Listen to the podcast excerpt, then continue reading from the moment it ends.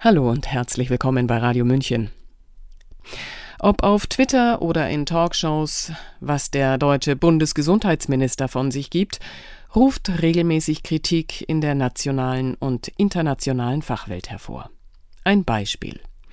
Mitte August verwies er twitternd auf 1700 ausgewertete Studien, die den großen Nutzen von Masken belegen würden. Bei genauerer Betrachtung stellte sich heraus, für die Analyse relevant waren nur 13. Damit blieben lediglich 243 Patienten übrig, eine für wissenschaftliche Arbeiten nicht belastbare Anzahl. Zudem handelte es sich um Preprint-Studien, also um solche, die noch nicht von Fachleuten bewertet wurden. Mehrere Experten waren daher entsetzt über den Lauterbach-Tweet. Auch sein jüngster Tweet löste einen Sturm der Empörung aus. Lieber vierte Impfung als zweite Infektion. Jede Infektion bringt erneut die Long-Covid-Gefahr. Was zu Recht als Falschmeldung kritisiert wird, denn sie suggeriert, dass man durch eine Impfung eine Infektion verhindern könnte, was mitnichten der Fall ist.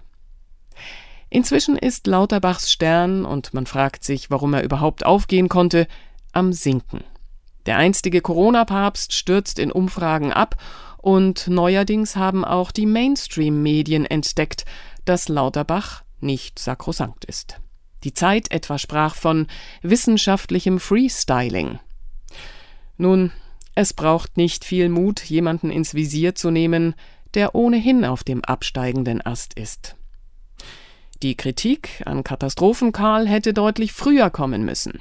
Seine chaotische Kommunikation, die vielen Widersprüche und Falschaussagen sind kein neues Phänomen.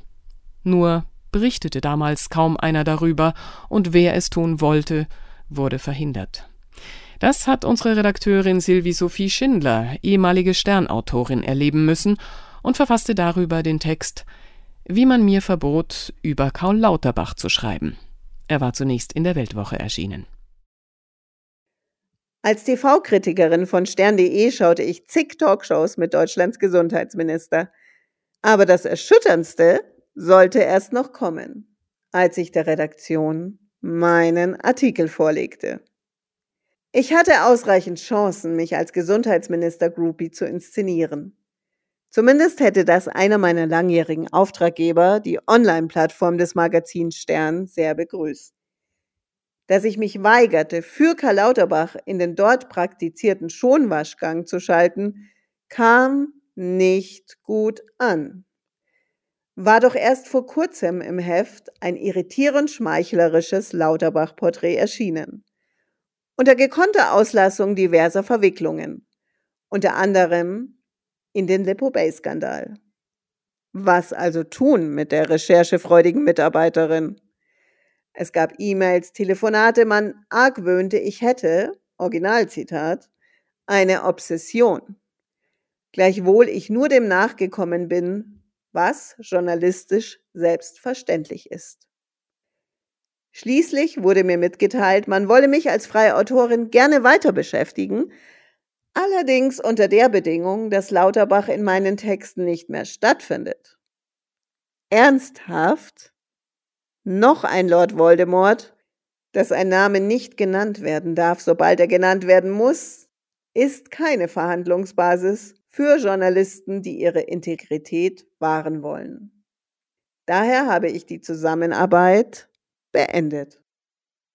Karl Lauterbach und Deutschlands Corona-Politik sind ein Thema der Stunde. Wo beginnen?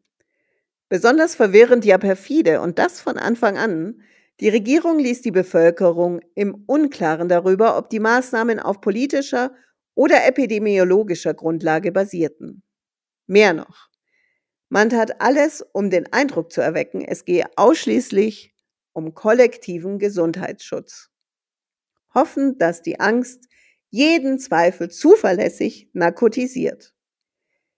Demaskierende Statements wie das von Jonas Schmidt-Kannersit schafften es erst neuerdings unter einem querdenkerfreien Label an die Öffentlichkeit. In einem Interview mit der Welt Anfang August 2022 machte der Virologe deutlich, bei dem Entwurf des neuen Infektionsschutzgesetzes handle es sich um eine, Zitat, politische Empfehlung Karl Lauterbachs, die nicht auf wissenschaftlicher Datenlage basiert. Zitat Ende. Um für diesen entscheidenden Unterschied zu sensibilisieren, drängte es mich bereits im Juni 2021 dazu, darüber zu schreiben. Und ich reichte in vorheriger Absprache mit stern.de einen Text ein mit der Überschrift 54 Sendungen mit Corona-Talk-Titan Lauterbach. Spricht da der Politiker oder der Mediziner? Denn ist man verpflichtet, einen Mund-Nasenschutz zu tragen, einzig und allein, weil Willkürherrscher Lauterbach sich das in den Kopf gesetzt hat, lässt sich das demokratisch nicht rechtfertigen. Intellektuell beleidigend ist es ohnehin, wie ein Großteil der Corona-Politik. Gesehen neulich im Zug von St. Gallen nach München, als die dicht an dicht sitzenden Fahrgäste völlig Masken vergessen bis zur bundesdeutschen Grenze unterwegs sein durften, sich dann aber unverzüglich mehrere Quadratzentimeter Plastik über das halbe Gesicht binden mussten. Hm, eventuell, weil nur schweizerische und österreichische Atemluft virenfrei ist? Da ich mich bei stern.de als TV-Kritikerin etabliert hatte, war ich besonders oft damit beauftragt, die Big Five der öffentlich-rechtlichen Talkshows zu analysieren. Doch wo Talkshows sind, ist immer auch Karl Lauterbach. Ich entkam ihm nicht. Und das heißt, ich wurde Sendung für Sendung Zeuge, wie er sich in Widersprüchlichkeiten verstrickte, Aussagen am Anfang der Woche machte, die schon Mitte der Woche ganz andere waren. Mitunter erinnerte er sich bei Anne Will nicht, was er bei Maischberger gesagt hatte. Es wurde von Woche zu Woche konfuser, schludriger, haltloser. Ohnehin brachte er schon qua Person als Politiker und Mediziner in Personalunion Verwirrung in die Sache. Mitunter wechselte er von einem Satz zum anderen die Rolle. Variante B1617, knallhart Lockdown, Harvard-Studien, Ordnungsämter vor der Wohnungstür, alles wurde übergangslos zusammengemixt. Wenn man kein Ohr dafür hatte, bekam man von dieser Vermischung und vermutlich war das intendiert überhaupt nichts mit. Nachdem ich den Text abgegeben hatte, erschien er tagelang nicht. Erst durch mehrmaliges Nachhaken erfuhr ich, es passe gerade nicht so gut. Dann hieß es, ich wäre Lauterbach gegenüber unfair, indem ich ihm ankreidete, er würde wegen seiner Talkshow-Manie seinen Aufgaben als Abgeordneter nicht gewissenhaft genug nachkommen. Ich protestierte. Ich sei Journalistin und keine PR-Beauftragte von Politikern. Lauterbach derweil trieb weiter sein Unwesen. Ende Oktober 2021 behauptete er bei Anne Will, Zitat, die Impfstoffe sind sicher, wir sehen keine Nebenwirkungen. Zitat Ende. Die ebenfalls eingeladene Sarah Wagenknecht widersprach. Zu Recht. Das aber brachte eine Stern.de-Kollegin in Raserei. Sie schrieb, Zitat, Wagenknecht sorgt mit kruden Corona-Thesen für Kopfschütteln. Zitat Ende. Es sei erschreckend, dass ihr bei Will so eine Plattform für alternative Wahrheiten und Studien geboten wurde. Auch andere Medien fielen hetzfreudig über die linken Politikerin her. Während sich das Auge des Saurons gnadenlos auf sie richtete, gelang es dem SPD-Mann, ähnlich wie Gollum, unbemerkt davonzukommen. Dass er die eine oder andere Räuberpistole aufgetischt hatte, wollte ich ihm allerdings nicht durchgehen lassen. Ich trug seine Falschaussagen zusammen, recherchierte penibel die ganze Nacht durch und bot den Text stern.de an.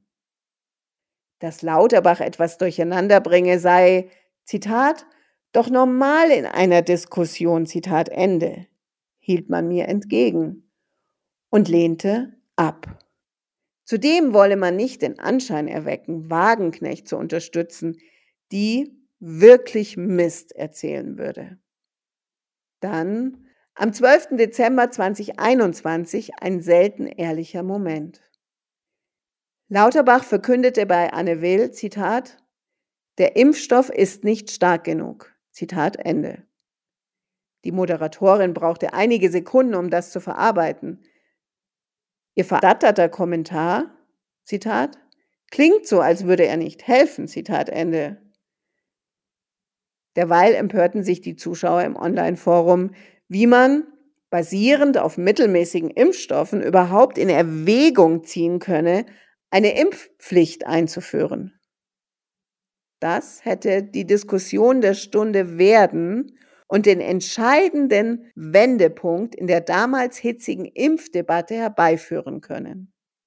Doch Lauterbachs erhellende Aussage schlug nirgendwo groß ein, wurde sogar ignoriert.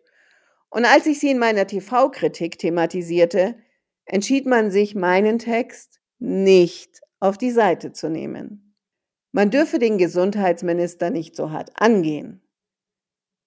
Meine Geschichte ist eine von vielen Geschichten, die sich hinter den Kulissen der Medienmacher abspielen. Sie ist leider typisch für die Presseära seit Ausbruch der von der Weltgesundheitsorganisation WHO definierten Covid-19-Pandemie. Ich erzähle sie, weil ich sie hier, und das ist anderswo nicht selbstverständlich, erzählen kann. Und weil ich an guten Journalismus glaube. Und Entgegen der bisweilen berechtigten Lügenpressevorwürfe bin ich überzeugt, dass die meisten in unserem Beruf gewissenhaft ihre Arbeit machen wollen. Welcher Leser anschauen, wie viel engagierte Kämpfe hinter dem einen oder anderen Beitrag stecken, wie viel Enttäuschung, Erschütterung und auch Ernüchterung, sofern der Beitrag überhaupt erscheint. Mein Weltwoche-Kollege Milos Matuszek hat die Chronologie seiner redaktionell blockierten Texte bereits öffentlich gemacht. Weitere aufrüttelnde Erfahrungsberichte von Angestellten bei ARD, ZDF und ORF finden sich auf Meinungsvielfalt jetzt, einer von Oles Gambraks initiierten Website. Nachdem der SWR-Mitarbeiter die Corona-Berichterstattung seines Senders in einem offenen Brief kritisiert hatte, verlor er seinen Job. Über das seit Mitte Mai 2022 existente Portal gab es in den Massenmedien außer einem Halbsatz in der Stuttgarter Zeitung keine Berichterstattung. Wie lange darf ein Schweigen dauern? Auch grundsätzlich gefragt. Sie hörten wie man mir verbot, über Karl Lauterbach zu schreiben. Unsere Autorin Sylvie Sophie Schindler. Mein Name ist Eva Schmidt. Haben Sie einen schönen Tag. Ciao. Servus.